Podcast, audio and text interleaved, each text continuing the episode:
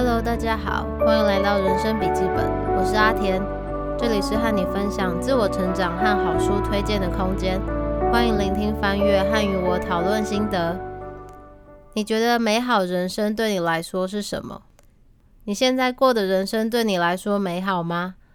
我在前几个月前深刻感受到生活里有很多的不开心感，需要更多的提升。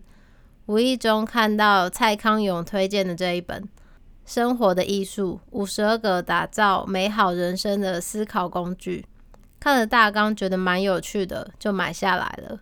这本书的作者是鲁尔夫·杜伯里，整本书看起来的方式很方便，每天看一两个思考工具就可以了。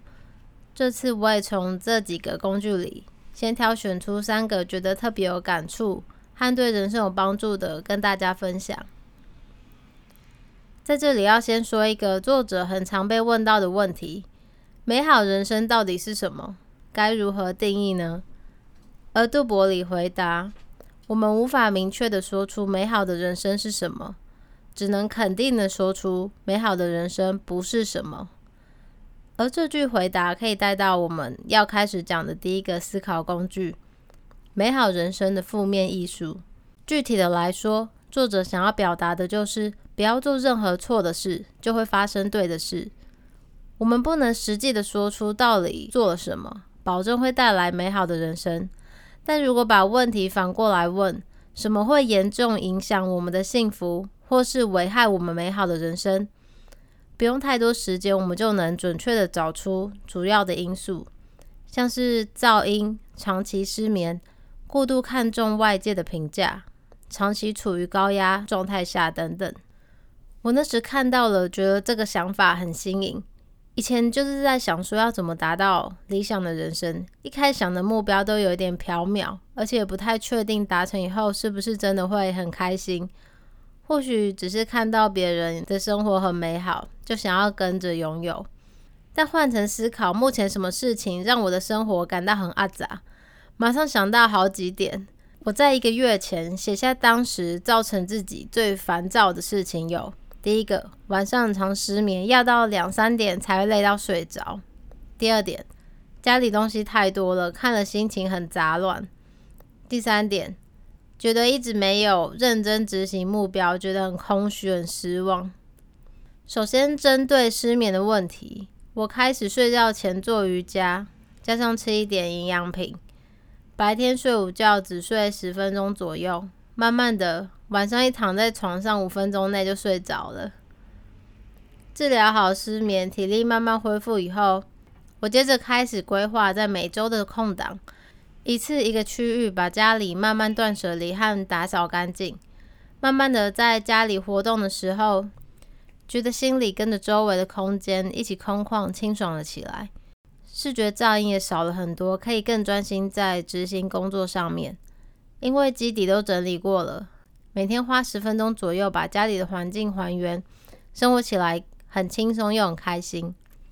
最后就是关于执行目标的困难点，就是依照上一集我提到的时间自我管理的书，整本快速看完以后，照着里面的步骤开始执行。一开始虽然不习惯。但现在也是慢慢养成了每天做完代办事项的习惯和成就感，想执行的事情也在慢慢向前推动，对于自己也更有信心和自信。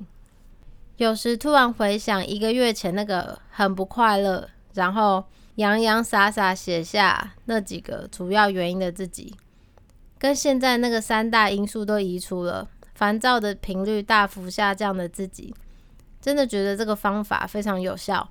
仅仅只是把不快乐的点一个一个移除，过着一样的生活，日子就能慢慢变得平静快乐。推荐给大家。第二个思考工具是心理减法。首先，我想先问你一个问题：从零到十分，零是非常不幸，十是非常幸福。你觉得自己有多幸福呢？好，接着我想邀请你跟我一起进入一段作者提供的指示。这是一段短暂的想象练习。如果中间有任何不舒服的感觉，可以随时快转跳过。请闭上双眼，跟着读到的少量指示来执行。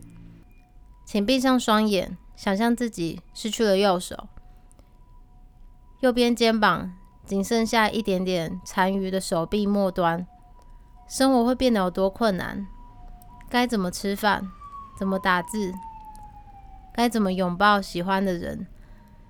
接着，请想象自己连左手也失去了，没有手了，什么也不能抓，不能碰，你会有什么感觉？如果连视力也失去了呢？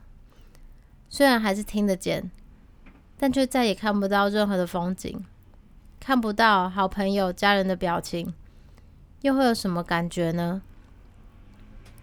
好了，现在请睁开双眼，先感受一下刚刚我们说的这几种状况。做完这些练习以后，你现在觉得自己的人生有多幸福？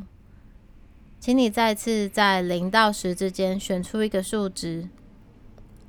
大部分的人都会感觉到自己的幸福感会被提高。我自己那时在做这个练习前，本来觉得自己的幸福感是九，做完觉得自己的幸福感直接突破变成一百分。能有一副健康的身体真的是太棒了，可以感受到这个世界上的万物和美景，可以感受到下雨时雨滴打在身上的感觉。微风吹过来，淡淡香气和皮肤被吹拂的感受；拥抱朋友时感受到的温暖；吃到美食幸福的感觉，顿时觉得活着真的是太好了。当然，我们不必为了增进自己的幸福感而让自己的身体受伤。最重要是我们意识到自己拥有什么。我很感谢这个宇宙和世界，让我感受到满满的爱和帮助。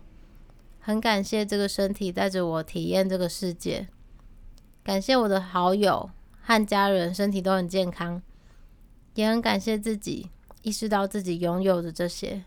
不过，如果现在没有这些感恩的感觉，也不必责怪自己。只要你好好的存在着，就是非常棒的事情。接下来我们要讲的第三个思考工具是思考极限值。作者形容，如果思考是一个手电筒，行动便是探照灯。我们拿着探照灯不断往前走，才能持续看到新的视野和世界。如果我们在一个地方看到了有趣，想要更多加讨论的时候，我们就可以打开思考的手电筒，停留一下子，思考完以后再继续往前执行。如果只是思考的话，我们所能看到的事物很快就会濒临极限值。就像是音乐家是透过不断演奏而成为音乐大师的，而不是一直在思考乐器的使用方式。毕卡索曾经说过：“一个人如果好奇自己想画些什么，就必须先动手画画。”而为什么像是我之前也一直害怕行动，总是一直停留在思考的阶段呢？作者提到，因为思考的失败风险是零。而行动的失败风险永远大于零。执行的人很可能摔得鼻青脸肿，但他能从中学习到经验。而经验这个东西，就是当你想得到什么却没有办法得到，而得到的东西。这个听起来有点绕口，但我相信你能明白的。而同样的道理也适用于人生。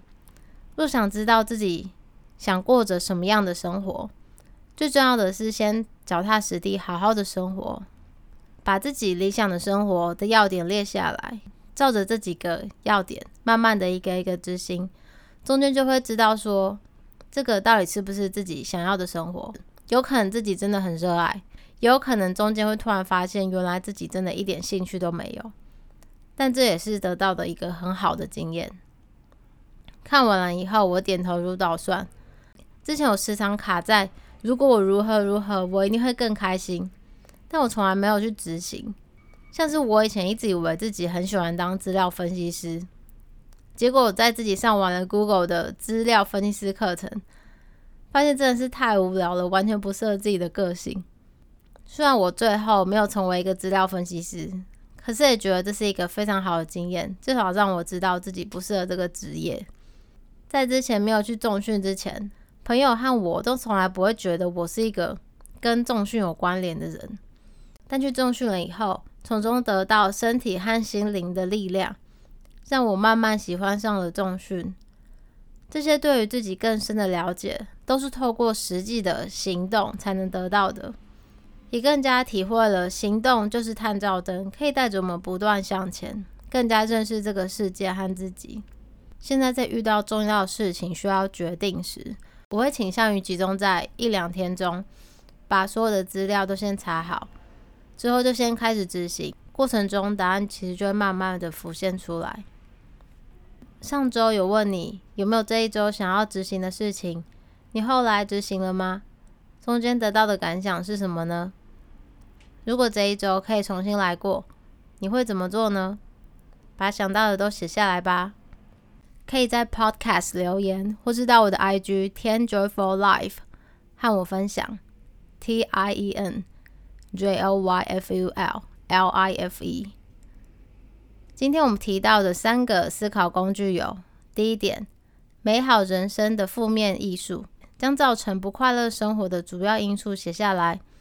一一的去处理和消除，生活就会更容易朝向美好的方向。第二点，心理减法。如果觉得心情很低落，感到不幸，透过想象消去自己原本已经有的事情，来感受到现状其实比想象中的更幸福。第三点，思考极限值。思考能带领我们到达的地方是有限的，将主要的时间花在执行上。可以看到更多不同的面相和对于自己的了解。第二周的人生笔记就先写到这里。